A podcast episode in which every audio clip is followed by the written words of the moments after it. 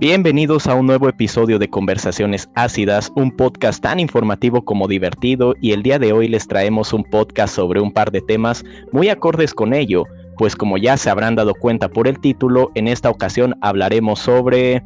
Mm, bueno, dejaré que mi estimado camarada del programa presente los temas de hoy. Adelante, señor Ni. Te agradezco, Carlos, te agradezco. Pues bueno, eh, ya vieron el título, claramente vamos a estar hablando de eh, México y sus pinches historias más, bueno, entre los inicios de lo que es hoy en día México, ¿no? Que representa tanto la Revolución Mexicana como también la independización de México, o también cómo nos fuimos a la chingada otra vez. Ah, sí, muy buena manera de referirse a esos acontecimientos. Así es, señor Ni. En esta emisión hablaremos de los temas ya mencionados por usted, eh, debido a que en torno de este par de acontecimientos y sucesos históricos, es decir, la independencia y la revolución, existe una gran cantidad de mitos y mentiras producto de una historia que fue distorsionada por las distintas gestiones de los gobernantes posteriores a la independencia y la revolución mexicana.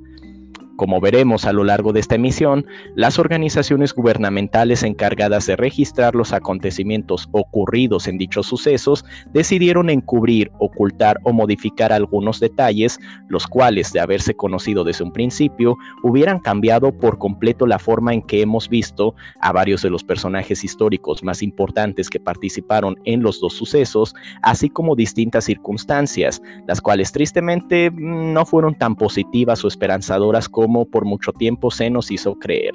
Por último, como de costumbre, queremos aclarar que bajo ninguna circunstancia se debe de interpretar nuestras opiniones comentadas en este programa como un apoyo directo o indirecto hacia alguna postura política, pues además de que dichas opiniones son enteramente personales, son además en base a la información consultada en fuentes de información altamente fidedignas y confiables como la BBC, la CNDH o Comisión Nacional de los Derechos Humanos de México y registros históricos de algunos historiadores importantes de México y Latinoamérica, por lo que como decía, dicha información es completamente neutral y en cuanto a posturas e ideologías políticas, pues Así que no es nuestra culpa si algún millennial o boomer se enoja con lo que diremos a continuación. Habiendo aclarado esto, ahora sí, entremos de lleno en el tema y empezaremos por la independencia de México.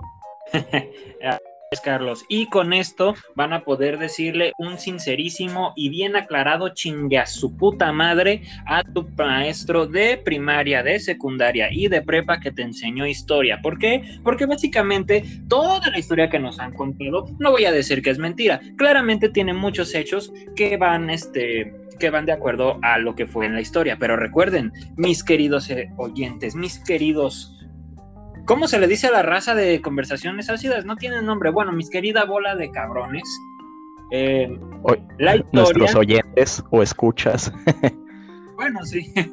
La historia siempre y nunca va a dejar de ser diferente. La escriben solamente los ganadores. Y los ganadores la van a escribir a como se les da su rechingada gana.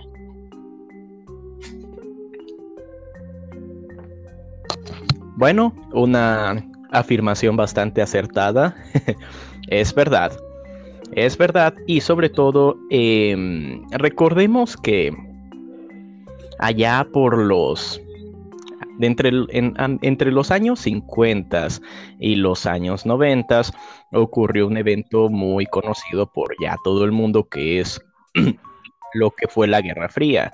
Eh, ya saben, ese conflicto de ideologías de, los países Estados Unidos y de la Unión Soviética, que pues bueno, trataban de esparcir sus ideologías alrededor del mundo, a la mayor cantidad de países que fuese posible. Entonces, digamos que esas tendencias tan radicalizadas que había en aquellos tiempos terminaron haciendo que los, como dije, los distintos gobiernos en turno fueran modificando un poco la historia en los libros para tratar de hacerla un poco más acorde a las ideologías y los fines que querían lograr con esto.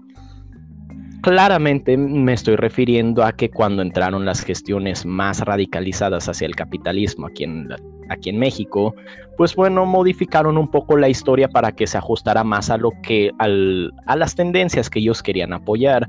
Y por otro lado, ya cuando se empezó a radicalizar más hacia la izquierda, también sucedió lo mismo. Entonces, sí, muy acertado lo que comenta señor Ni, y por eso mismo empezaremos a desmentir el primer mito, que es bastante curioso. Primer mito a desmentir. Hidalgo, un falso héroe Creo yo que uno de los puntos, si no es que el principal de estos que más ha causado revuelo durante la última década en que se graba este podcast, es decir, de 2010 a 2020, ha sido la revelación de datos que parecen demostrar que el cura Hidalgo no era ese viejito bonachón lleno de ternura y bondad que se nos planteaba a los mexicanos en los libros de historia durante el siglo XX y en la década de los 2000. Por el contrario, parece ser que la información que ha sido revelada en los últimos años señala que el sujeto era todo lo contrario, es decir, una persona bastante racista que apoyaba la jerarquía de castas que existía en los tiempos de la colonia e inclusive al gobernante de la corona española de aquel entonces, el cual era Felipe VII. Pero, ¿acaso esto es verdad? Pero Carlos, acabas de mencionar castas, castas en México, en México o la antigua Nueva España. Por favor, Carlos, explícanos, ¿cómo, cómo chingos que castas? A ver, ¿qué, qué, qué, había reyes? ¿Había, ¿Había cabrones así? Por favor, Carlos, explícanos. Bueno, digamos que durante los tiempos de la colonia se hizo una organización, una jerarquía de castas, es decir, de razas de personas que habitaban en los territorios de la Nueva España, es decir, acá. Entonces, estas castas se basaban principalmente en cuanto a los rasgos físicos de las personas y el color de piel principalmente. Esto a primera instancia realmente no se vería tan mal porque digo, en un principio solo los clasificaban como dije de acuerdo en esto, pero el problema vino como ocurrió con toda Europa en general, cuando se le empezó a dar más valor a determinadas razas de personas por su diferente color de piel, sus rasgos, y se les empezó a marginar a aquellos que no se consideraban rasgos por así decirlos, agraciados de la raza europea. Es decir, los europeos, los españoles en este caso, pues eran los de mayor rango, eran los que eran más, mejor vistos. Sí, se conoce como arios en la actualidad, pero es que eso vino mucho después. En ese tiempo eran solamente la sangre europea, la sangre española, y pues aquellos que eran de rasgos de, no sé, personas pues sí, originarias de los territorios de la de América, es decir, con rasgos indígenas, pues eran bastante desvalorizados e incluso se les llegaban a negar distintos derechos humanos, por así decirlo. Porque sí, en serio, se les limitaba mucho tanto a los recursos como el acceso a los derechos, cosa que ya fue cuando empezó a a ser un severo problema. Y durante los tiempos de la conquista, los tiempos de la, en que estuvieron los españoles aquí y que esto era la Nueva España, pues esta marginación a causa de la organización o la jerarquía de castas fue, vaya, nefasta. Así que ya saben chicos, si se encuentran algún baboso en internet que dice que la colonización de los españoles trajo civilización, no es verdad.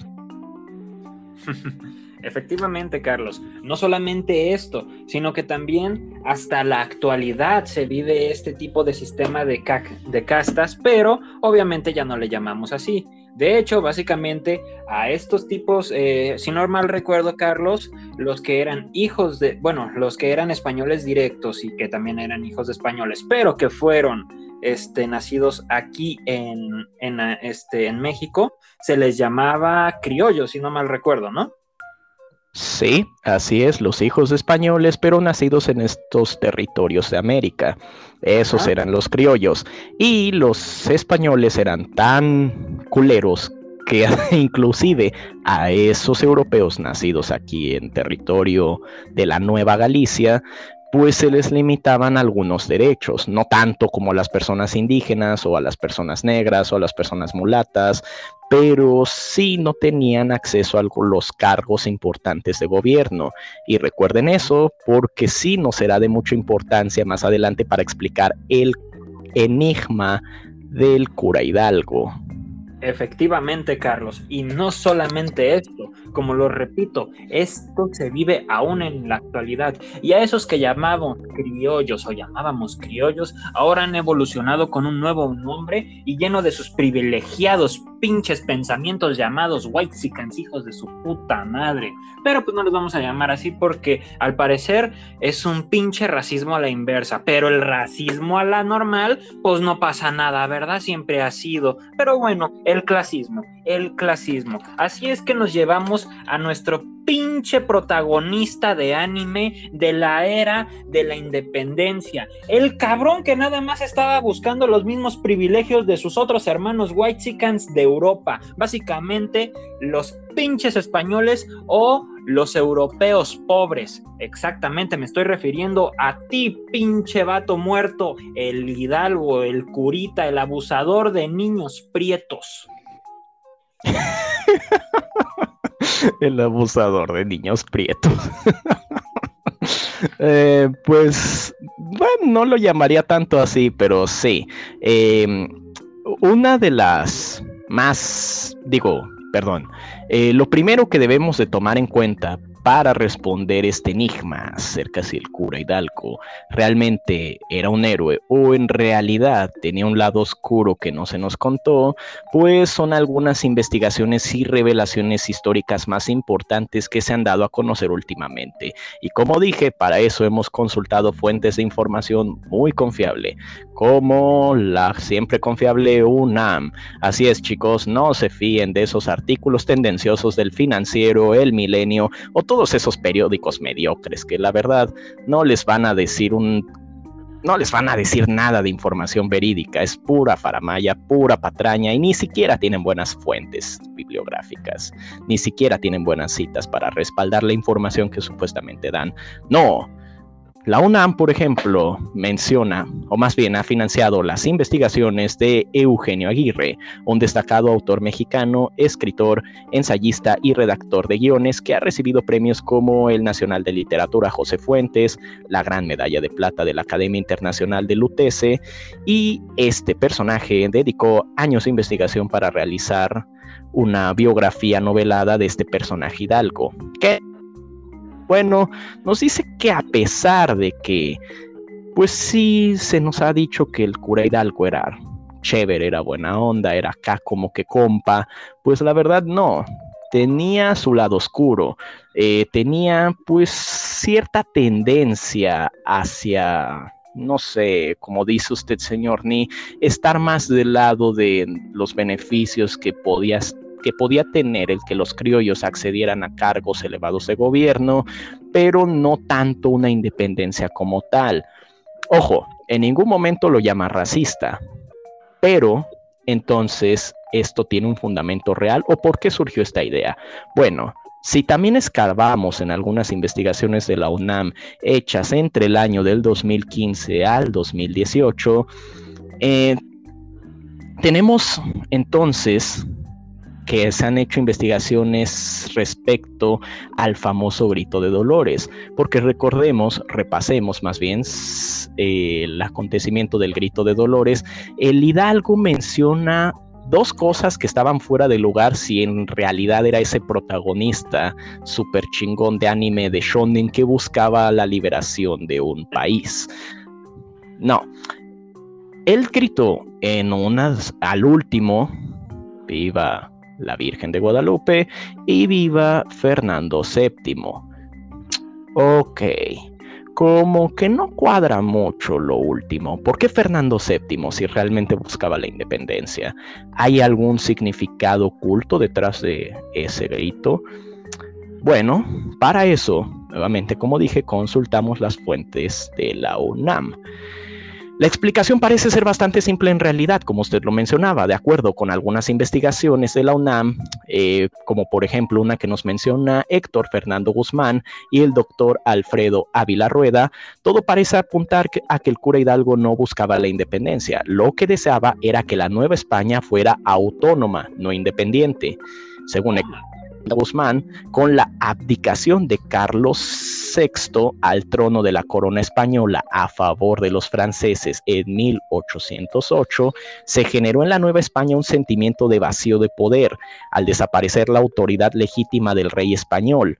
Este hecho hizo que las autoridades de la Nueva España, como el Ayuntamiento de la Ciudad de México, declararan que correspondía perdón, al pueblo de la formas, al pueblo la formación de un gobierno temporal y provisional que ante la falta de monarca y de gobierno, la soberanía residía en la propia Nueva España, principalmente en los cuerpos que se llevaba la voz pública. ¿Qué quiere decir con todo esto? Bueno, significa que entonces, pues sí, eh, Hidalgo buscaba que la Nueva España tuviera un gobierno regional propio, pero para ello era indispensable que se conservara la legitimidad del gobierno, cuya cabeza era Fernando VII. Entonces, apoyaba el regreso de Fernando VII. Eso nos dice entonces que solamente quería que, se que la nueva Galicia, que la nueva España dejara de depender de este país, es decir, España, mientras que ésta fuera ocupada por el ejército francés. He ahí la razón de por qué menciona viva Fernando VII y por qué tanto interés en la supuesta independencia. Ven cómo hay que fijarse en los párrafos pequeños efectivamente las letras pequeñas. Técnicamente sí buscaba la independencia, pero no como un país, sino de la independencia de España, mientras que ésta estaba ocupada por los franceses. ¿Mm? Ahí está. Un caso donde el acomodo de las palabras. ¿Eh? Entonces, básicamente me estás diciendo, Carlos, que cada 16 de septiembre estamos viendo al viejito pelón gritando ¡Viva España! ¡Hijo de su madre! Ojo, ahí puede generar cierta discusión con algunos historiadores porque hay unos como lo son este ah, ¿cómo, se, era el nombre de este sujeto? Carlos Cerrejón, eh, que también es un historiador de la UNAM, que menciona que hay algunos testimonios como de un tal personaje llamado Mariano Jiménez, que también se había unido ahí al movimiento, que menciona que el Hidalgo como tal sí quería la independencia como tal de España, pero en realidad utilizarlo como fuente para defender el que sí, que Hidalgo sí era alguien que quería la independencia entera, pues es vago, porque en realidad no hay mucha información al respecto que lo corrobore, a diferencia de cómo sí se ha encontrado información que respalda que efectivamente Hidalgo solo quería que tanto los criollos ocuparan cargos elevados de gobierno en la Nueva España, al igual que los españoles naturales, como solamente quería que regresara Fernando VII para no darle beneficio a los franceses. Eso es todo. Excelente, excelente. Entonces recuerden, muchachos. Continúa, continúa. Ojo, desmentimos que Hidalgo como tal quería la independencia de México, pero mm, de ser racista, creo que ahí sí se han encontrado ciertas evidencias que dicen que como tal no lo era, pero ojo, ojo, aún así no significa que él no prefiriera a los criollos antes que a las personas mestizas. Vaya, vaya, vaya. O sea que aún queda mucho por investigar. Y eso también podemos confirmarlo por su pana, su compadre, su nalguita derecha, José María Morelos y Pavón. Cabrón, qué culero nombre.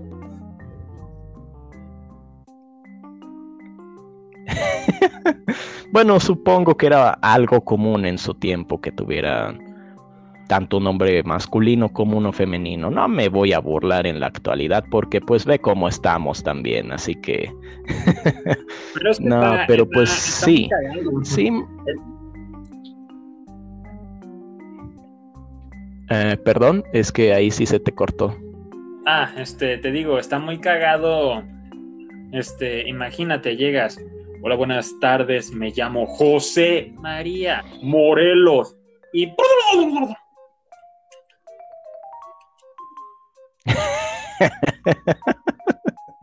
sí, sí suena un nombre bastante chistoso. Pero bueno, supongo que suena más gracioso Antonio López de Santa Ana. Insisto, los nombres en aquellos tiempos estaban retefumados. Exactamente. En fin, sí. El Pana Morelos. El Pana Morelos, sí. Sí, fue un personaje bastante fregón. Sí, y se corrobora con algunas cartas, ojo, insisto, busquen en la BBC y en la UNAM sobre todo, ya sonó como el Negas, búsquenlo en la UNAM, este, no, pero sí, sí tiene mucha información, sí, este, sí se nota que chocaban mucho con ideales, sí se nota porque mientras que, como dije, o como comentábamos, Hidalgo sí estaba más afanado hacia pues respaldar la gestión de la corona española, el Morelos sí era un poco más radical. Entonces sí como que ahí llegaron a chocar en algún momento, pero no, no fue tan notoria por la confrontación. ¿Por qué? Porque a final de cuentas Hidalgo, pues Hidalgo valió madre muy rápido. ¿Para qué nos hacemos? Realmente un estratega militar no era, así que pues valió madre muy rápido, así que eso nos llevará a un punto muy interesante de otro personaje que, del cual también se ha hecho mucha controversia últimamente. Pero pasando a otro dato bastante interesante que también me llamó mucho la atención, pero que mencionaremos así rápido, porque no hay mucho de qué hablar a final de cuentas. Es muy simple la cuestión con este asunto. Se lo comentaré, señor Ni. ¿Por qué solo se le reconoce a Josefa Ortiz si había más mujeres en el movimiento de independencia? Buena pregunta, Carlos. ¿Crees que sea acaso por el machismo, como dicen hoy en el 2021, que todo le echan la culpa al machismo? Eh, no, para nada. Si bien acepto que Josefa Ortiz se volvió la más destacada debido a que sí fue la que más participación tuvo dentro del movimiento de independencia, la verdad es que hay otras que también se deberían de reconocer, como lo son la señora Leona Vicario. Leona Vicario. Bueno, ¿qué hizo esta señora? Sencillo, su papel dentro de la lucha de independencia fue vital, especialmente cuando se unió a la, a la sociedad secreta Ay, qué culero nombre, los Guadalupes. La sociedad secreta de los Guadalupes, sí, era una sociedad secreta. ¿Qué hacían los Guadalupes? Bueno, eh, conformaban una red que trabajaba por el objetivo de liberar a la Nueva España. Eran algo así como que una sociedad secreta de espionaje, pues de allá del 1800, entonces, pues no era para nada como lo que conocemos de las sociedades secretas espionaje, pero pues ahí le hacían, le hacían la lucha. Entonces esta señora rastreaba y compartía información acerca de las estrategias para combatir a los insurgentes y también ofreció cobijo a fugitivos, donó dinero, medicamentos y colaboró con los rebeldes de distintas formas. Y sí, se le considera una de las primeras periodistas de México, pues hasta poco antes de su muerte escribió para el periódico de aquel entonces, El Federalista y es a través de este periódico por el cual se revelaron ciertos datos muy interesantes y que dichos periódicos que se han conservado tienen, son valiosos por ese registro de información. Entonces, sí es muy importante. ¿Por qué no se le reconoció mucho? Ahí les va la cuestión. Pero para eso, para que quede más claro, tenemos que tocar a otro personaje femenino muy importante de la independencia, pero que a esa definitivamente casi no se le da reconocimiento. Bueno, no sé si en los libros de historia actuales, ¿verdad? Pero al menos hasta cuando yo estudié la primaria y la secundaria, nunca se le mencionó. ¿Usted sabe cuál es? No, porque fui a escuela de gobierno. Yo también, pero por suerte nuestro profesor de historia sí nos mencionó a este personaje. No con los libros, pero sí nos lo mencionó. María Ignacia Rodríguez, conocida también como la, la Güera Rodríguez. Y sí, fue determinante como mecenas e impulsora de la consumación del movimiento que hizo de México un país libre. ¿Qué fue lo que hizo ella? Bueno, ella, además de mantener una relación con Agustín de Iturbide, eh, se relacionó sentimentalmente con Simón Bolívar, libertador de gran parte de América, y con el naturalista Alexander von Humboldt, personaje que sí conoce usted, señor Ni. Oye, Carlos, ¿qué no era María Josefa Ortiz de Domínguez la que estaba con este cabrón? no, fue la güera Rodríguez. La güera Rodríguez, bueno, no sé si Josefa también, pero la principal fue la güera Rodríguez. La güera Rodríguez era una condesa de muchísimo dinero e influencia aquí en México. Fue ah, con su dinero. Qué raro. Fue con su dinero con lo cual se financiaron varias de las movidas más importantes del ejército insurgente y como ya mencioné, era de gran influencia a nivel internacional. ¿Por qué no se le nombra en los libros de historia? Simple, porque tendía a acostarse con mucha gente. Como vemos, estaba con Agustín de Iturbide, luego Simón Bolívar y Alexander von Humboldt. Realmente no tiene nada de malo porque fueron relaciones diferentes, pero la cuestión es que eran los 1800. Entonces la ideología, principalmente gracias a la bonita religión de la Iglesia Católica, condenaba que una mujer pudiera tener varias relaciones en su vida. Entonces la tomaron por prostituta, la maldijeron y por eso es que no se le ponen los libros de historia. Y eso, por eso mismo, también es que a Leona Vicario se le menospreció mucho en cuanto a los registros históricos. ¿Por qué Josefa sí? Porque Josefa estaba muy relacionada con la Iglesia Católica. Ella hacía varios donativos y participaba activamente. Entonces se ganó el privilegio de estar como figura muy importante por el simple hecho de estar relacionada con la Iglesia al igual que Hidalgo. Entonces, estas mujeres también se les debería de nombrar, pero si se fijan, no es que seamos conspirativos, es que de verdad no están en los malditos libros. Bueno, Leona Vicario sí, pero la güera definitivamente no, y ya ven lo interesante que es este personaje. Vaya que sí. De hecho, todos sabemos bien que la historia nunca va a ser contada con toda la exactitud. Y tú lo vas a y tú lo sabes, Carlos. ¿Cuántas historias de científicos no, no nos han este, dado a, lo largo de, nuestro, de nuestra carrera que te cuentan una parte muy pequeña. Pero, por ejemplo, eh, eh, aquí voy a utilizar a Darwin. Eh, Darwin como tal era muy eurocentrista, porque sabes lo que dijo después, bueno, en uno de sus viajes en el Beagle, que escribió en su cochino diario, diciendo, oh, mira, los españoles mira, la hicieron bien chido con los indígenas, los educaron bien cabrón y pobrecitos, ahí seguían vendiendo flores en la carretera. Mm, sí, es que por desgracia, investigándose, se da uno cuenta de que realmente muchos personajes históricos, pues vaya, tenían pensamientos muy de la época. Tampoco lo voy a juzgar porque, bueno, insisto, 1800.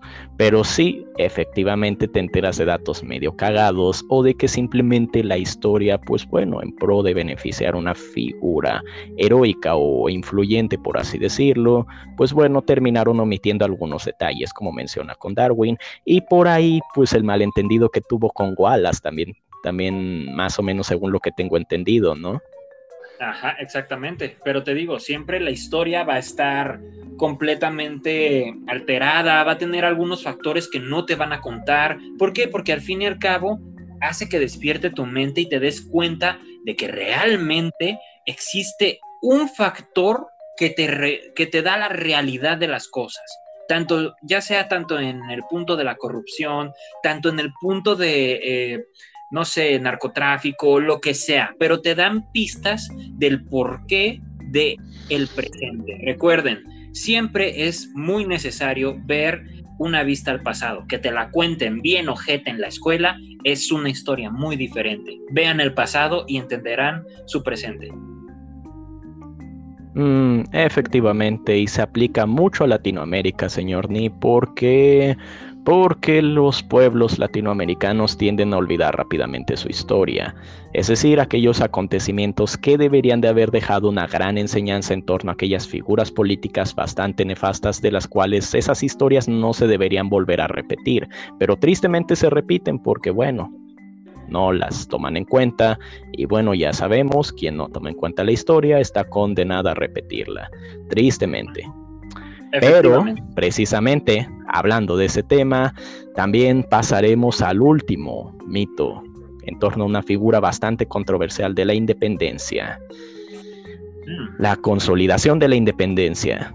¿Iturbide realmente fue un personaje menospreciado por la historia? A ver, esta pregunta la hago o la incluyo en este podcast principalmente porque no sé si a usted, señor, ni le tocó verlo, pero a mí sí que en las recomendaciones de Google me aparecieron durante allá por septiembre, ya saben, mes patrio aquí en México, un montón de artículos de acerca de que hay Iturbide, el personaje que, las, que la historia maltrató, ah, es que Iturbide no se le reconoce como debería y a Hidalgo sí. Bueno, para aclarar las cosas y evitar radicalizaciones políticas, porque como dije en un principio, Aquí la información es bastante neutral, exceptuando nuestras opiniones, claro, nuestras opiniones son nuestras opiniones, si no les gusta, jódanse. Este, pero em, viene de la mano con el hecho de que la consolidación de la independencia no ocurrió en el mismo año de 1810, sino 11 años después. Eso sí no es eh, una estipulación, una... Vaya, como que una idea, no, eso es una realidad. Es verdad de que se festeja la independencia es decir, el inicio de la independencia más no la consumación, la cual sí fue precisamente en 1821, cuando el ejército de las tres garantías comandado por Agustín de Iturbide, eh, pues, pues sí, consolidó la independencia el 27 de septiembre de 1821. Pero con este dato entonces surge la pregunta que tanto ha dado de que hablar durante los últimos años en cuanto a las investigaciones históricas realizadas sobre la consumación de la independencia. Y dicha duda es, ¿por qué si la independencia fue consumada por Agustín de Iturbide, la historia pareciera no tomarlo en cuenta como el verdadero padre de la patria, ni tampoco... Eh, contar el año de 1821, como dije, como la independencia real. Bueno, primero que nada, aclaremos las cosas. Si bien es cierto que Iturbide logró consumar la independencia, también es cierto que su figura estuvo rodeada desde un principio de mucha polémica, de mucha polémica. Algunos de los primeros registros históricos mencionaban que precisamente la Güera Rodríguez fue la que le metió la idea a Iturbide de que si llegasen a consolidar una independencia de México, él debería de ser el emperador. Pero esto, repito, es un rumor.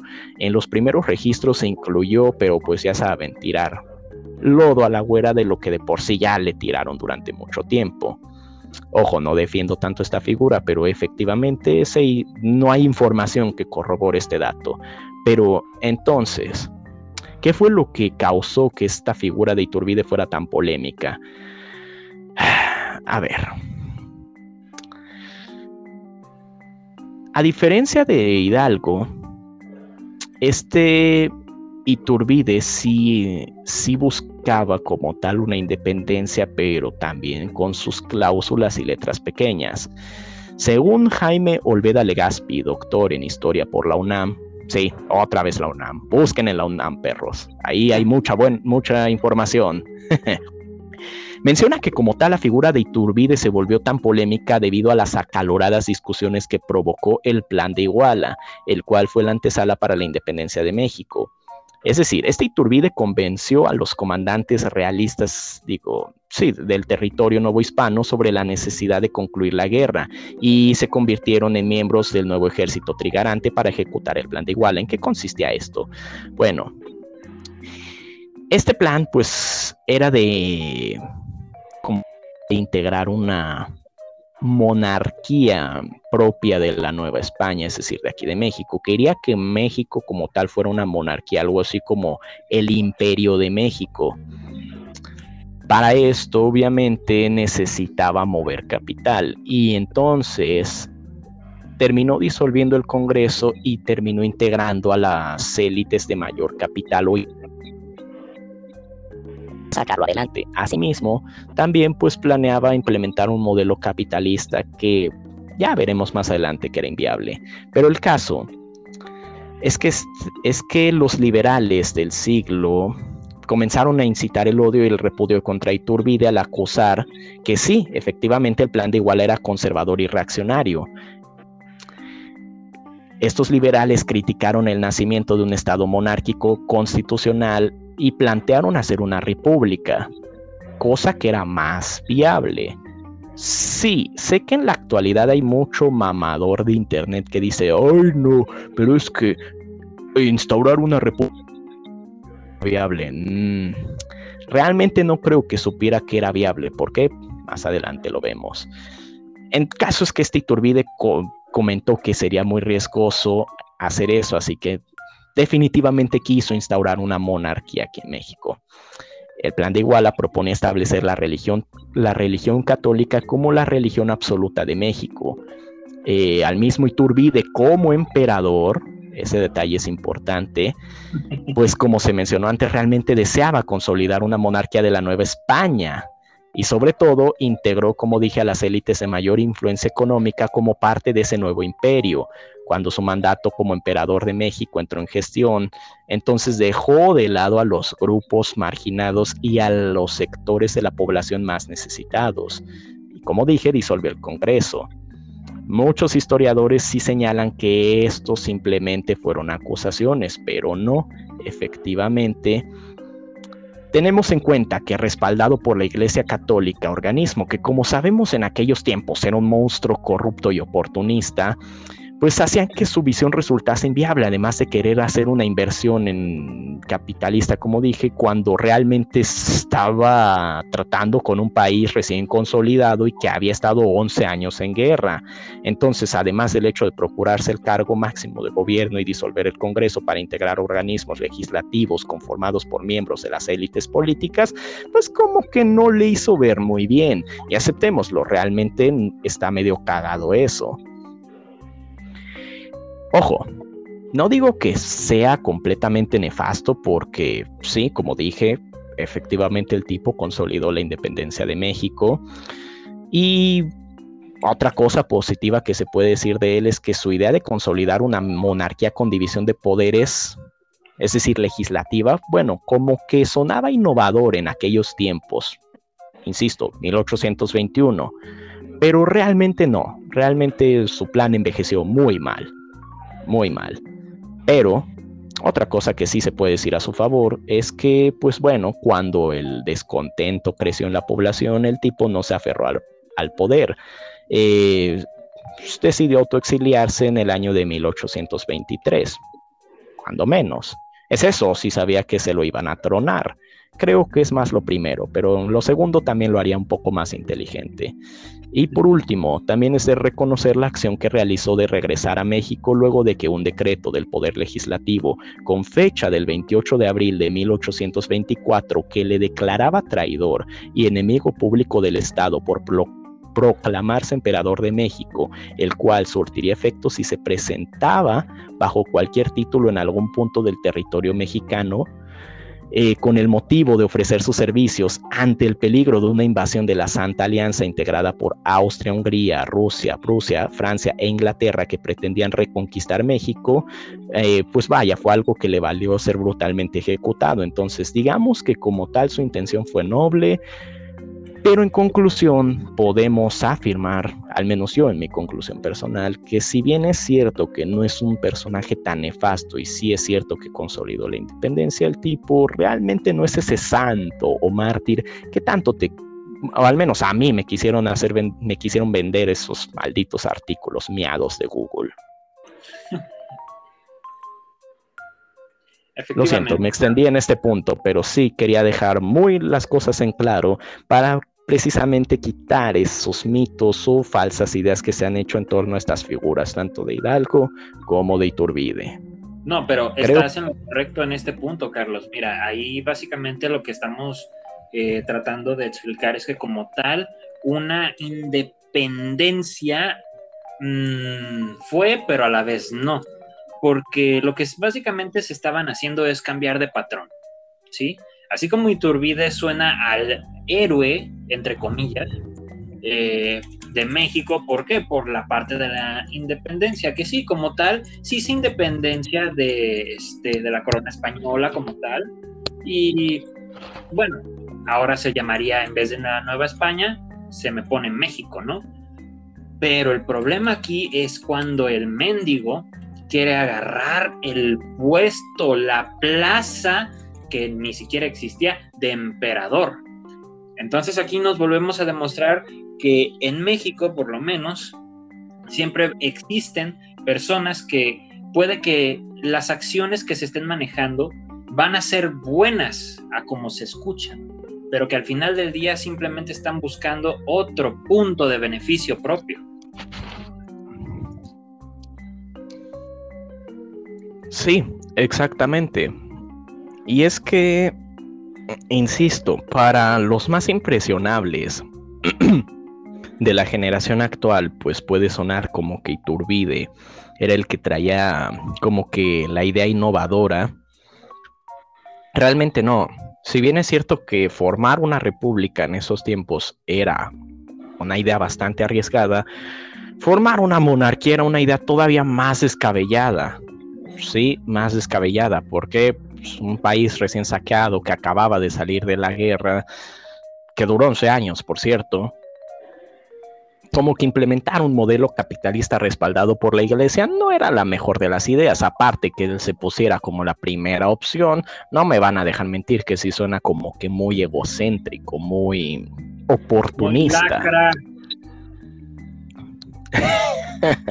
bueno, sí, por así decirlo. Otra manera de decirlo. Exactamente. Así que ahí tenemos los mitos desmentidos en torno a la independencia. Apoyen si quieren más datos así para el próximo podcast de estos eventos históricos. Muy bien. Y bueno, ahora sí, sí, diga. Pasaremos, si no te molesta, porque, bueno, realmente no sé si tengas otro dato sobre la la, este, la independencia de México, que realmente es un hecho bastante, bastante curioso, bastante este, llamativo, que realmente representa una parte importante de la historia de México. Eh, pero eh, vamos a algo, al anime principal, al shonen, al manga, al mangua, al punto de quiebre de el México. Y me refiero a la revolución, porque a partir de aquí les voy a decir una cosa, muchachos. Quiero que sepan la verdad. ¿A quién más van a engañar? Me han dado ganas de gritar, salir corriendo y preguntar qué han hecho con mi México. Eso estuvo buena, sí. Y díganos, ¿a qué se debe eso? Carlos, Carlos, Carlos, pues es que a partir de aquí realmente la historia que nos han contado en las escuelas, en la primaria, en la prepa, hasta inclusive me, bueno, no, en la universidad, a menos de que seas historiador, pues sí, te la van a contar diferente, ¿verdad? Eh, pero vamos a encontrarnos con una pinche, casi, casi como una mendiga historia de un vato japonés que se está poniendo ahí al tiro con la Shonen Jump, eh, tratando de publicar el One Piece. ¿Sabes por qué, Carlos? Porque vamos a tener al héroe y villano, bueno, héroes y villanos entre comillas, ¿verdad? Teniendo aquí al antagonista que para mí para mí, discúlpenme Carlos, fue un buen presidente, aunque también tuvo sus errores, como todos los putos presidentes. Vamos a tener al papá de los pollitos, al bigotudo, al general. Mira, suenan las trompetas, culeros. Porfirio Don Díaz, güey. Pero, a partir de aquí, Carlos, eh, yo quiero eh, resaltar algo. No soy porfirista, nunca lo fui. nunca lo seré. Y este, supongo que tú tampoco, ¿verdad? Porque, este, como lo habíamos mencionado en un punto, no, no estamos a favor de un, de un punto o a favor de otro, sino que vamos a desmentir algunas cositas acerca de la revolución, porque la historia de la revolución es una historia muy mal contada. Tiene muchas cosas que realmente hace un, tema bastante controversial, pues para muchos que realmente les gusta este tema de la revolución.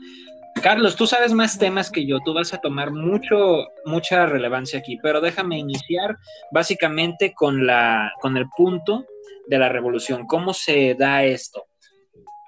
Vamos a empezar básicamente con un cambio, un cambio en, en este pedo. Primero que nada, vamos a definir la, cochina revolución. ¿Qué es una, una, cochina revolución? Una cochina revolución, aparte de ser sucia, es un cambio. ¿Un cambio en qué? Un cambio en las estructuras políticas. Esto lo define la RAE y su última actualización fue en el 2020, época del COVID. Y socioeconómicas hacia una comunidad nacional, ¿sí? Y por lo general, y por lo general, estos cambios son violentos. ¿A qué se refiere? A que hay guerras, hay revoluciones, eh, hay pandillas que van a hacer un movimiento para poder derrocar a los gobiernos. Básicamente nuestra historia de anime, les repito, empieza con nuestro antagonista, que va a ser el villano, por así decirlo, y como nos lo cuentan en la historia, Porfirio Díaz. Porfirio Díaz, presidente, que dijo, ¿sabes qué? Yo he sido la verga durante 30 años, papá me creció un glande aquí atrás y ya no puedo dejar de ser la reata durante tanto tiempo. Así que, ¿sabes qué? Vamos a chingarnos unas pinches elecciones, Simón. Entonces llega aquí otro cabrón, otro que dice, ¿sabe qué, patrón? Aquí merengues tengues, yo me chingo, yo me chingo el puesto, la neta. Nos estamos refiriendo a Francisquito, papá. Sí es Francisco y Madero. ¿Cierto, no, Carlos? Ajá. Sí, así es. Pero antes que eso, ah, eh, antes que eso sí es como que necesario mencionar algunos antecedentes históricos. Y como usted ah. mencionaba, señor Ni, es que efectivamente el porfir con su, bueno, soy fregón, tengo un buen gobierno ahorita, ¿qué pasaría si lo extiendo más de lo debido? Supongo que ha de quedar bien chingona toda la cosa. Entonces apareció un batillo acá todo medio medio extraño, medio extravagante, llamado Sebastián Lerdo de Tejada, si mal no me parece, sí, así se llamaba ese sujeto, que dijo, eh, Porfirio, ira, no seas culo, güey, tira, tira paro. O sea, yo, creo que más bien deberíamos competir democráticamente en una elección. Ah, Simón, Simón, dice Porfirio. Después Porfirio sale del escenario y dice, miren, hay que acusar a este cabrón de fraude y con eso nos lo quitamos encima. Ahí se dio como que el primer escándalo en torno a Porfirio Díaz, que hasta ese momento iba como una figura, pues sí, como de un güey fregón, como de un presidente chido. Por principio, su gobierno no estaba nada mal, en un principio. Eso es muy importante, en un principio. Entonces se quitan encima al Lerdo de Tejada y luego dice, ahora sí, extendamos esto. Y que lo extiende 30 años. ¿Qué podía salir mal en el cargo? Eh, lo mismo que pasa con Los Simpson, con Bob Esponja y todo lo que se extiende más de 30 años o de 20 años inclusive. Es decir, empieza a fallar, empieza a volverse monótono, repetitivo y las fallas comienzan a hacerse cada vez más grandes. Entonces sí, efectivamente lo que sucede y según Ina, Ina perdón, Ina, este, es que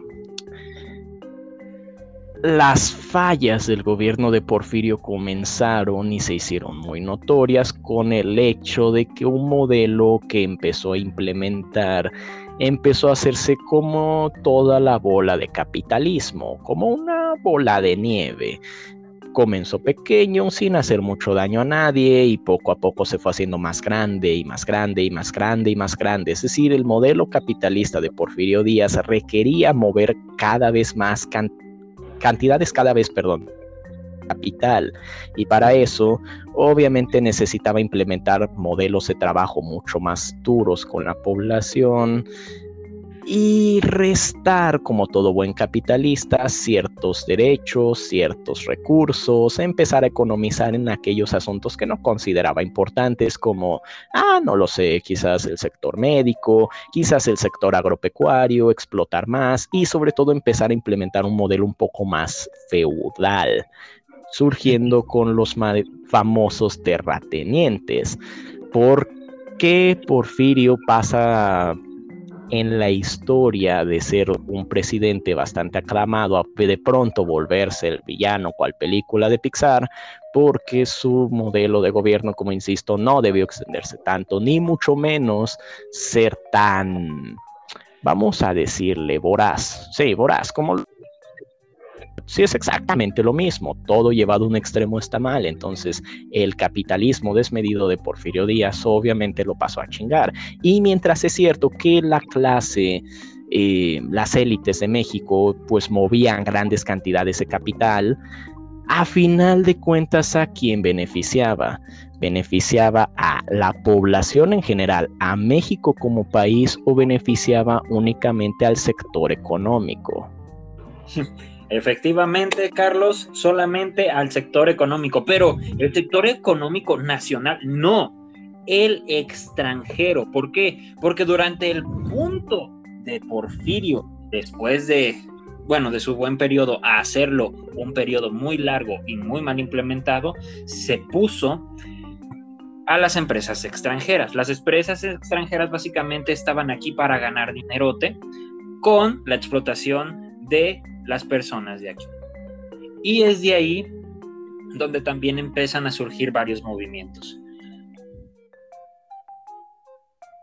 Así es, y el que fue el más notorio fue precisamente como comentaba usted, señor Ni, el de Francisco y Madero, eh, ex candidato que había intentado competir nuevamente en unas elecciones con Porfirio Díaz para el periodo de 1910 a 1914, pero pues que obviamente con los fraudes de Porfirio perdió, entonces convoca lo que se llama el Plan de San Luis el 5 de octubre de 1910 para derrocarlo. Conocemos perfectamente su lema, sufragio efectivo, no reelección.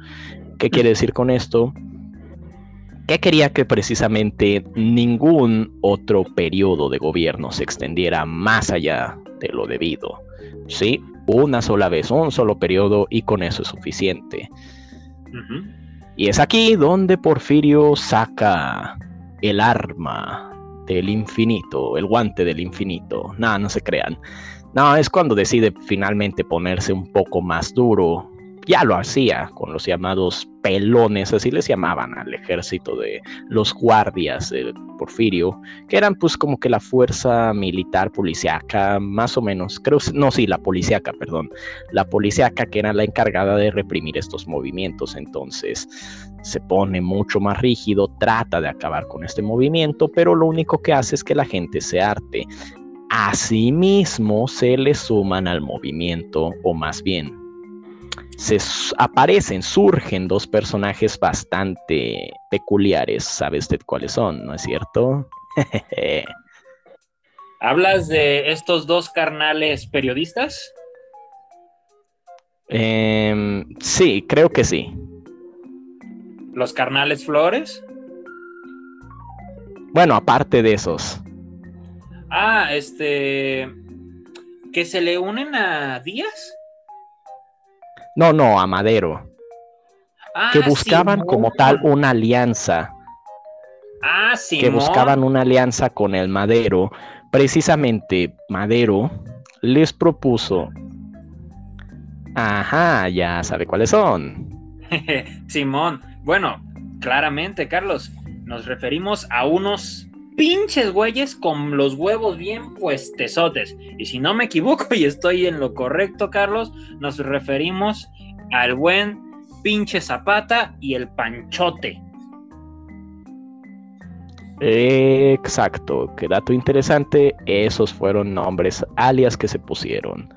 El nombre de Francisco Villa en realidad era Doroteo Arango y el de Emiliano Zapata, bueno, no lo, no lo conozco bien, pero sí. Eh, ah, ese. ¿Cuál, cuál, cuál? Ah, es que el verdadero nombre del Zapata es que mi computadora anda lenta.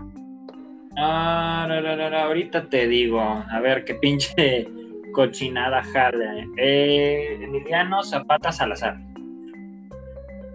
Ándale, eso. Bueno, es como tal, sí, pero. Bueno, igual, igual. Ahí googleenlo. Tampoco les vamos a dar toda la información. antes, de, que vayas hacia, hacia ese punto de Emiliano Zapata, este, Pancho Villa y también este de, este cabrón.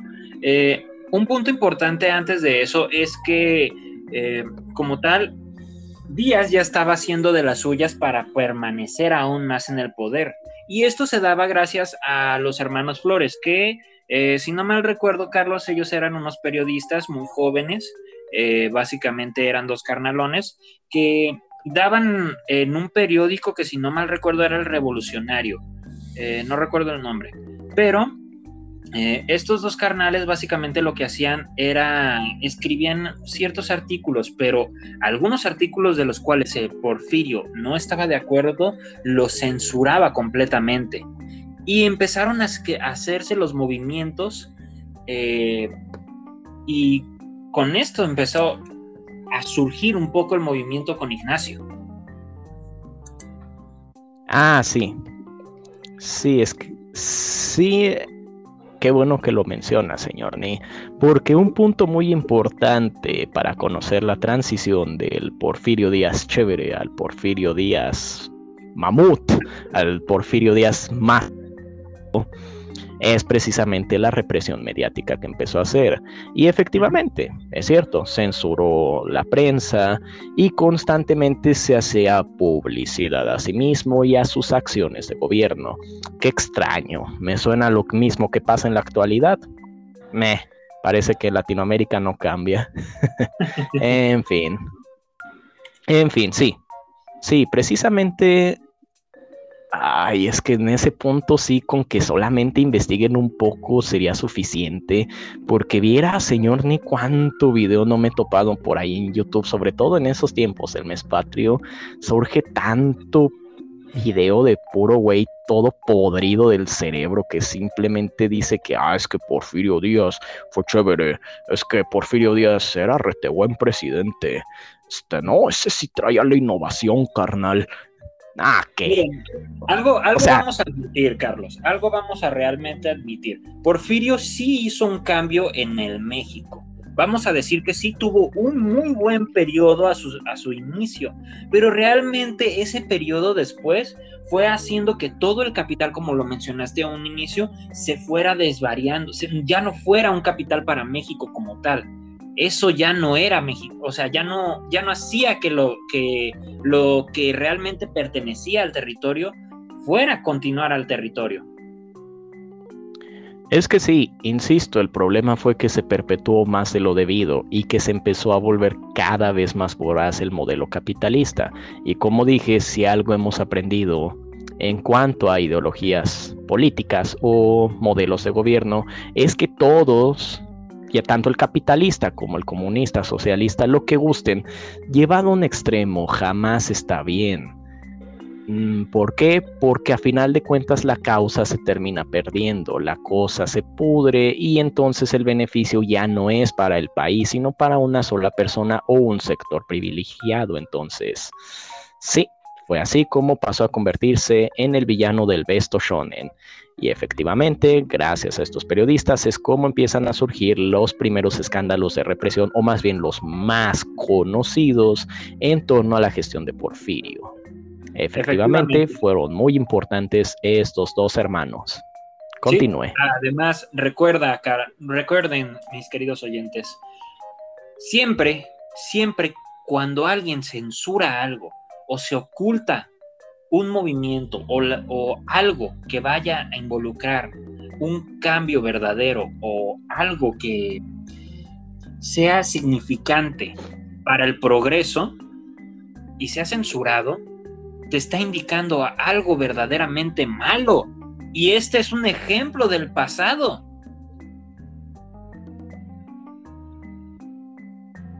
Sí, precisamente. Pero bueno, ojalá y la gente lo entienda.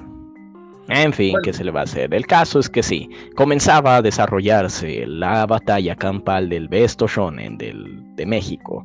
Estaba Porfirio tratando de conservar su poder y estaban los primeros movimientos, como dije, conformados por Francisco y Madero y muchos otros personajes, pero de entre ellos los más relevantes obviamente fueron los bigotones, como mencionábamos.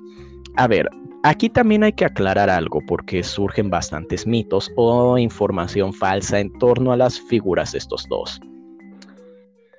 Según lo que se nos cuenta, estos personajes decidieron unirse a la causa de Francisco y Madero. Por su cuenta, ¿no? Para hacer la revolución. No, realmente no.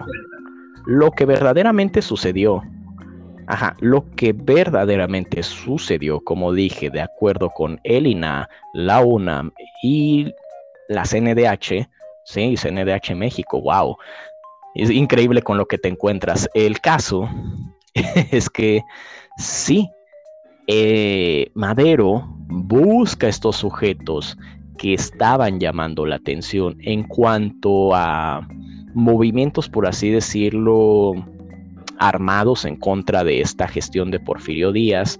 Y entonces dice, hey, ¿por qué no a ustedes les encantan las armas, les encanta hacer las cosas por ustedes mismos? ¿Por qué no ustedes me ayudan con eso? Y mientras tanto nosotros, eh, los políticos como tal, no nos ensuciamos tanto las manos, hacemos los planes, hacemos las gestiones, los papeleos y todas las estrategias mediáticas y ustedes van más por el lado de la violencia. Ah, Simón, dicen estos tipos. Fue así más o menos como se une o se forma, por así decirlo, la Alianza Revolucionaria. Cosa que terminó valiendo madre porque ya sabemos que surgió una figura antagónica todavía peor. La, la recuerdan, ¿no es cierto? No, Carranza todavía no es. Carranza viene mucho después, pero también de ese tipo hay uno que otro mito. Un amigo y yo en la secundaria, dato curioso, solíamos decirle el Santa Claus mexicano. Ah. No, Victoriano Huerta. Uy, el traidor a huevo. Exacto, la alianza revolucionaria no llega muy lejos debido a que pues este cabrón veía beneficio, decía, oye, si como que si quitan al Porfirio y luego me chingo a mi compa y luego reprimo a todos estos cabrones, pues como que hay ganancia aquí, ¿no? Podría salir ganón. Entonces, obviamente traiciona a Madero y pues se ocurren los sucesos de la conocida decena trágica. Aquí realmente no hay mucho mito eh, que se pueda desmentir porque en realidad si es como lo comentan, los registros históricos sí son un poco más acertados. Entonces, aquí como que no hay. Pero, como dije, viene mucho más adelante, con el personaje ahora sí de Venustiano Carranza. ¿Qué nos puede decir de ese personaje? Primero usted, señor Ni. Ay, Carlos, Carlos, Carlos, de Venustiano Carranza, la verdad, yo no sé ni madres. De este cabrón es, no sé, es un vato que realmente no lo leí mucho. Tú chingale ahí, yo no lo leí. ok. ¿Qué hace Carranza? Luego, ah, porque para esto hay que aclarar algo. Antes de todo este rollo de la traición es cuando logran mm, exiliar al Porfirio, ¿no? Porfirio decide finalmente soltar el poder antes de que la cosa se ponga peor y se autoexilia a Europa. ¿No? A Francia, para ser más precisos. Sí, sí, allá. Entonces, ya una vez que ocurre lo que ya comentábamos, este se queda Victoriano Huerta, entonces la cosa se empieza a poner mal.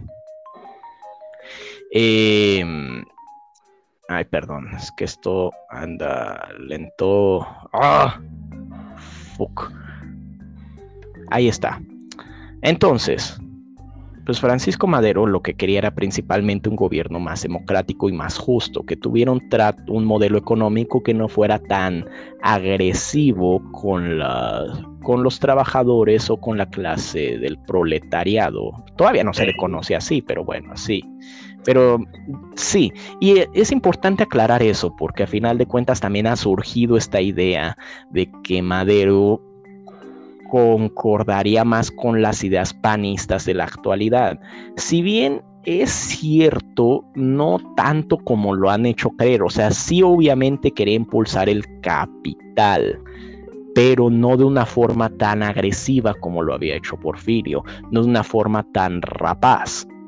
Entonces ahí también tenemos otro mito desmentido, que de dónde, búsquenle, búsquenle cabrones, aquí está, en la CNDH y el INA, como dije.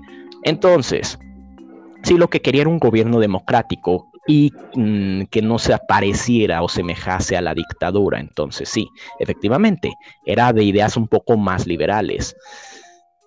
Carranza, por el contrario, ese sí era un poco más de como que de derecha, como un poco más conservador.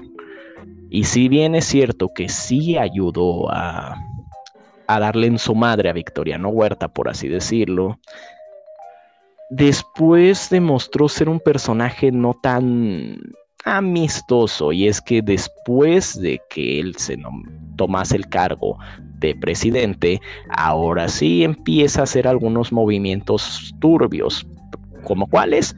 Primero, tratar de sofocar a los revolucionarios que no estaban de acuerdo con sus ideas. Como dije, Madero había redactado algo que era la Carta Magna, no sé si lo recuerde, señor Ni. Bueno, esta Carta Magna hizo algunas modificaciones, este Carranza, y entonces los revolucionarios no les parece, sobre todo este Francisco Villa y Emiliano Zapata entran en desacuerdo con él empieza a perseguirlos y a perseguir a todos los movimientos revolucionarios que quedaron y que estaban inconformes y él es el que empieza también a hacer gestiones que se parecían un poco más a las de Porfirio. Ojo, no tan malas, pero sí como que quería mantener ese modelo mm, neoliberal, capitalista, por así decirlo. Entonces sí. Sí. Aparte de que sí, como que tenía ciertas intenciones de reelección, entonces. Ajá, exactamente. Tenías también ciertas intenciones de reelección el sujeto, entonces. Ya cuando la inconformidad creció es cuando el tipo ya empezó a como que ahí ya hacer una movida un poco más amable, pero para este punto hay que entender que entonces sofocó a la mayoría de los movimientos revolucionarios que quedaban y los, ay, perdón, el gato. Eh, y los, entonces las exigencias de, de los trabajadores no fueron escuchadas del todo. Y como sabemos, las inversiones extranjeras siguieron siendo tan relevantes como en la dictadura de Porfirio, pues como sabemos no recuperamos la mayoría de los recursos, el petróleo incluido, en este periodo. Así que aquí desmentimos dos mitos. Número uno, la revolución como tal no tuvo sus frutos tampoco cuando estalló, sino que por el contrario, solo se terminó haciendo cagadero que terminó dejando el país todavía más dado al traste. ¿Por qué? Porque tanto estaban unos dándose en la madre cuando estaban otros haciendo un plan y luego estos que, hicieron el plan lograron darle en su madre a los que estaban en el poder y luego de pronto vino otro que quería traicionar y como vemos fue un descarriate. Así que no Además, Carlos, como tal, ¿sí? Además, recuerda que a partir de esa gran traición que sufrieron los revolucionarios, se creó un ahora de héroe a bandido. un bandido que fue Pancho Villa. Ahora, como este punto, las, los ideales revolucionarios aún continuaban con Pancho Villa, pero al no haber un cambio y básicamente ser ignorados, Pancho puso dos huevotes en el sartén y mira, invasión, papá. Ah, sí. Eh, ¿Se refiere cuando hizo el ataque con el avión? cuando fue a, Estados Unidos. Ah, sí.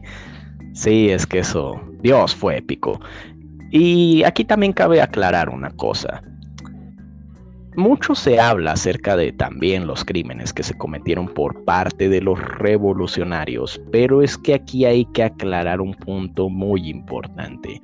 Y es que los revolucionarios, es decir, los conservadores, los liberales y los conservadores, no fueron los únicos bandos que se formaban, había muchos grupos oportunistas que solo buscaban un beneficio propio, como ya hemos explicado, es decir, saqueadores, es decir, timadores y muchos otros así. Entonces, en estas épocas en las que el país estaba con una inseguridad más grande que la que tenemos hoy, surgieron muchos grupos, como dije, de, de criminales que fueron tomados por muchas personas como si fueran del ejército revolucionario, cuando la verdad es que no es cierto.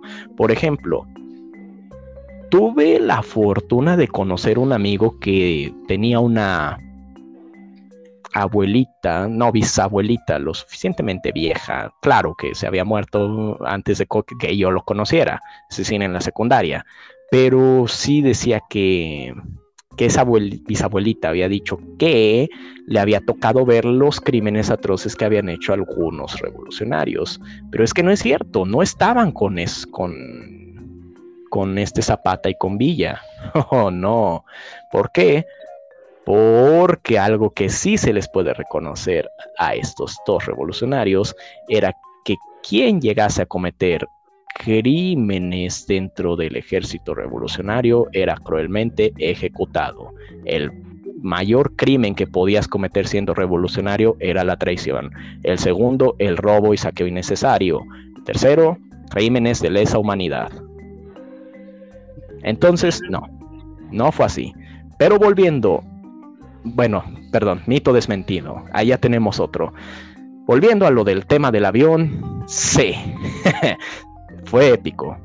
Fue bastante épico y tanto así que la recompensa de nuestro queridísimo héroe Bigotón terminó elevándose a las mismas cantidades que Luffy en los actuales arcos de One Piece. Nada, no se crean, no tanto, pero pues fue así de épico buscado de, de, manera internacional. Y hay una película muy buena basada en muchos registros históricos de las fuentes anteriormente citadas y de Conaculta también que le recomiendo ver señor Ni y a todos nuestros oyentes que se llama Chico Grande que precisamente relata datos muy interesantes y poco conocidos acerca de esa anécdota. Se las recomiendo muchísimo está Damián Alcázar y está muy genial. Créame señor Ni no se va a decepcionar excelente. Puedo escucharla en un día de. Bueno, no escucharla, verla más bien en un, en un periodo. Altamente recomendable y créanme, los datos ahí son verídicos. Entonces, sí, ahí ya llevamos mito desmentido. Y el segundo que mencionábamos es, sí, precisamente, no se ganó prácticamente nada en la revolución. Por desgracia, el Besto Shonen no resultó ser el Besto Shonen. No, los, los, personajes no cerraron su arco, las, las batallas no se ganaron y por desgracia tuvimos que esperar mucho tiempo en México para que un verdadero cambio se hiciera. E incluso cuando ese cambio llegó fue muy mal visto por el sector económico. Hablo de la expropiación petrolera, pero a eso si quieren le dedicamos un podcast aparte. ¿Algún otro dato o mito que quiera desmentir, señor Ni? Tenemos, tenemos aquí para hablar. Ah, como tal, como tal, ah, mitos de la revolución, pues, pues es que básicamente ya está lo más relevante, porque a partir de ahí simplemente son traiciones sobre la traición de la traición de la traición, porque después a Victoriano Huerta lo traiciona otro cabrón luego se hace que el plan este, de Guadalupe y luego las guerrillas y ay, hijo de su chingada madre. Y después viene la constitución. Es un desmadre, es un verdadero desmadre. Entonces, eh, básicamente es la historia de México. Un montón de cabrones que se traicionan entre ellos para al final hacer la misma sarta de pendejadas y de corrupción que traía el de atrás, pero con palabras más bonitas. Sí, desgraciadamente parece que sí. Conclusión de este tema. Bueno, realmente sí me gustaría terminarlo con una nota más positiva, pero realmente no encuentro. Sí, como dice usted, señor Ni, es que son una que se es que tristemente no deja o no dejó algo notoriamente, un cambio notorio, pues, por así decirlo.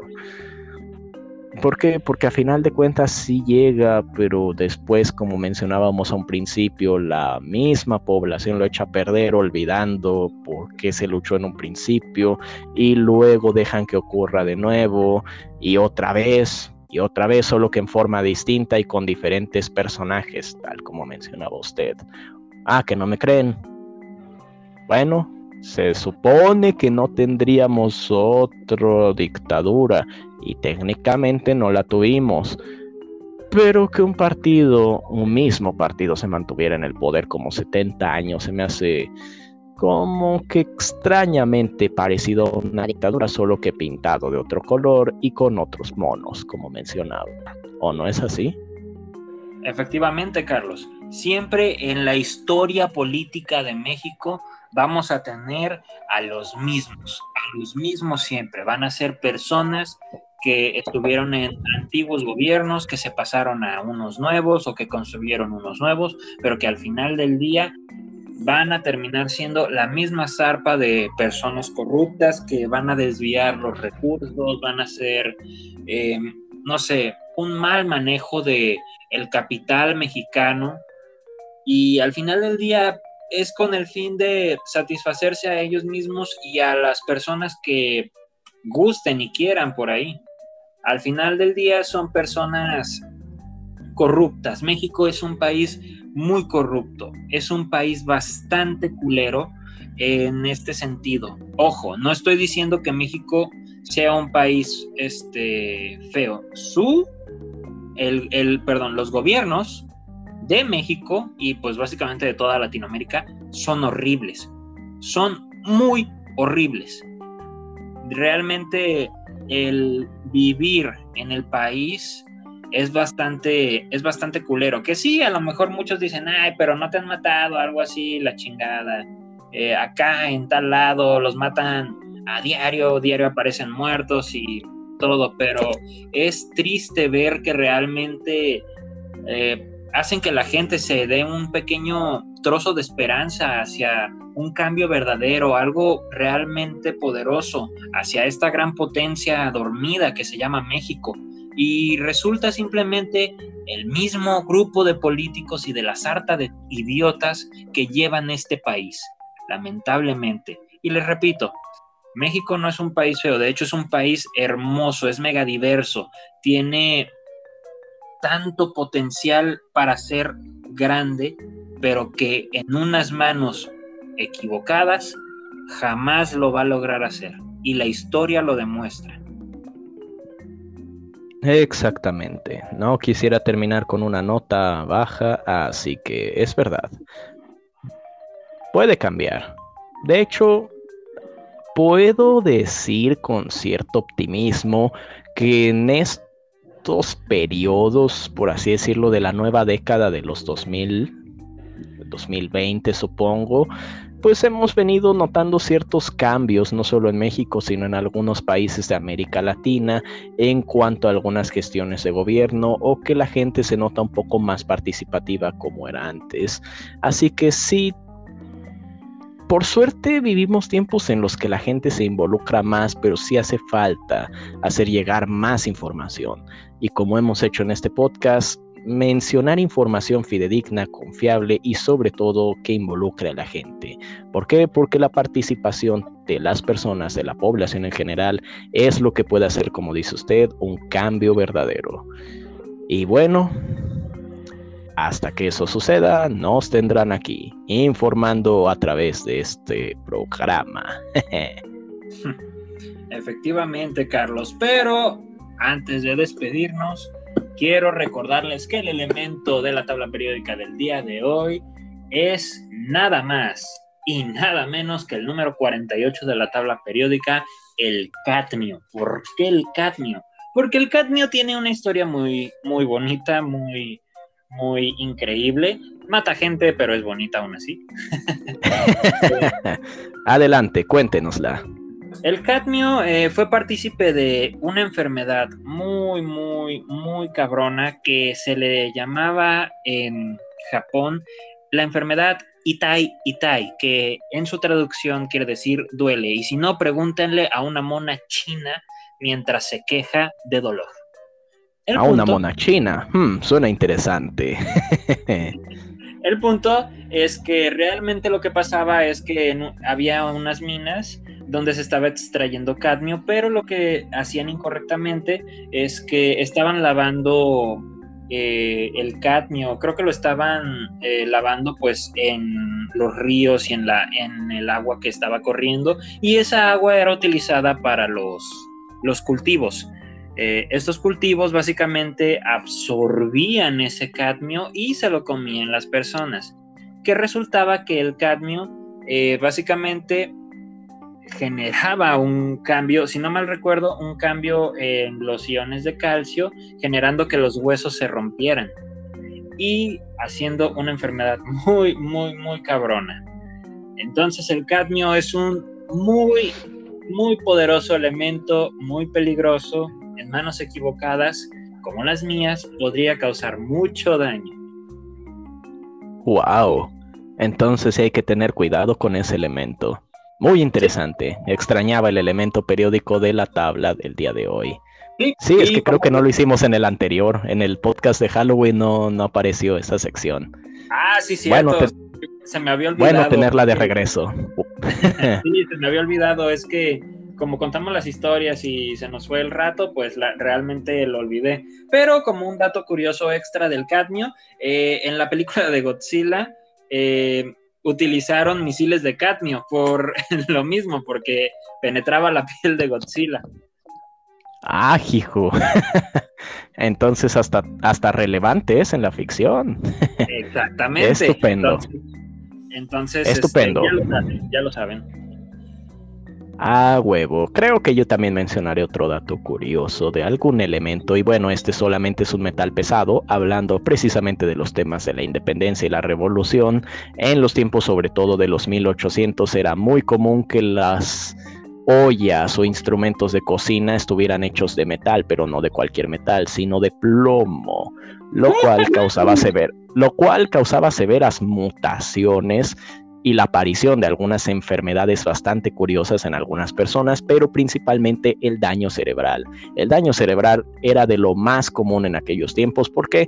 Porque era de lo más común que vieras a, la, a una doña haciéndose un caldito de pollo en una olla de aluminio. Y de hecho se teoriza que Antonio López de Santa Ana estaba tan loco y el cráneo lo tenía así de deforme por una posible intoxicación con plomo.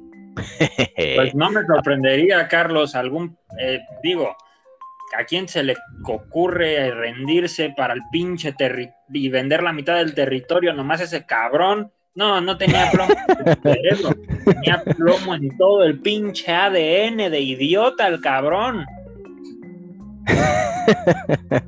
Así que aguas, cuidado con los genes de Santana. En fin. bueno, sin nada más que agregar, le agradezco mucho por estar presente en esta nueva emisión de podcast, señor Ni. Gracias, gracias. Igualmente, Carlos, un poderoso, pues un placer. Ya sabes que me gusta mucho hacer este podcast al 10 mil millones por ciento. Y recuerden, eh, podemos, haremos podcast cada vez que podamos. hace poco revisamos las la, la, gente que nos ve, que nos sigue, algunos son conocidos que se les ha recomendado el podcast. algunos me sorprendió que fueran hasta de otros países, pero bueno, pues disfrútenlo, supongo. Así es, agradecemos su apoyo y recuerden, sigan viendo si quieren más episodios así. Soné como Dross, pero no me importa. Les ha hablado el señor Ni y Carlos y, y Carlos Frail. Exacto. Y les Hasta la próxima. Buenas noches. Hasta luego.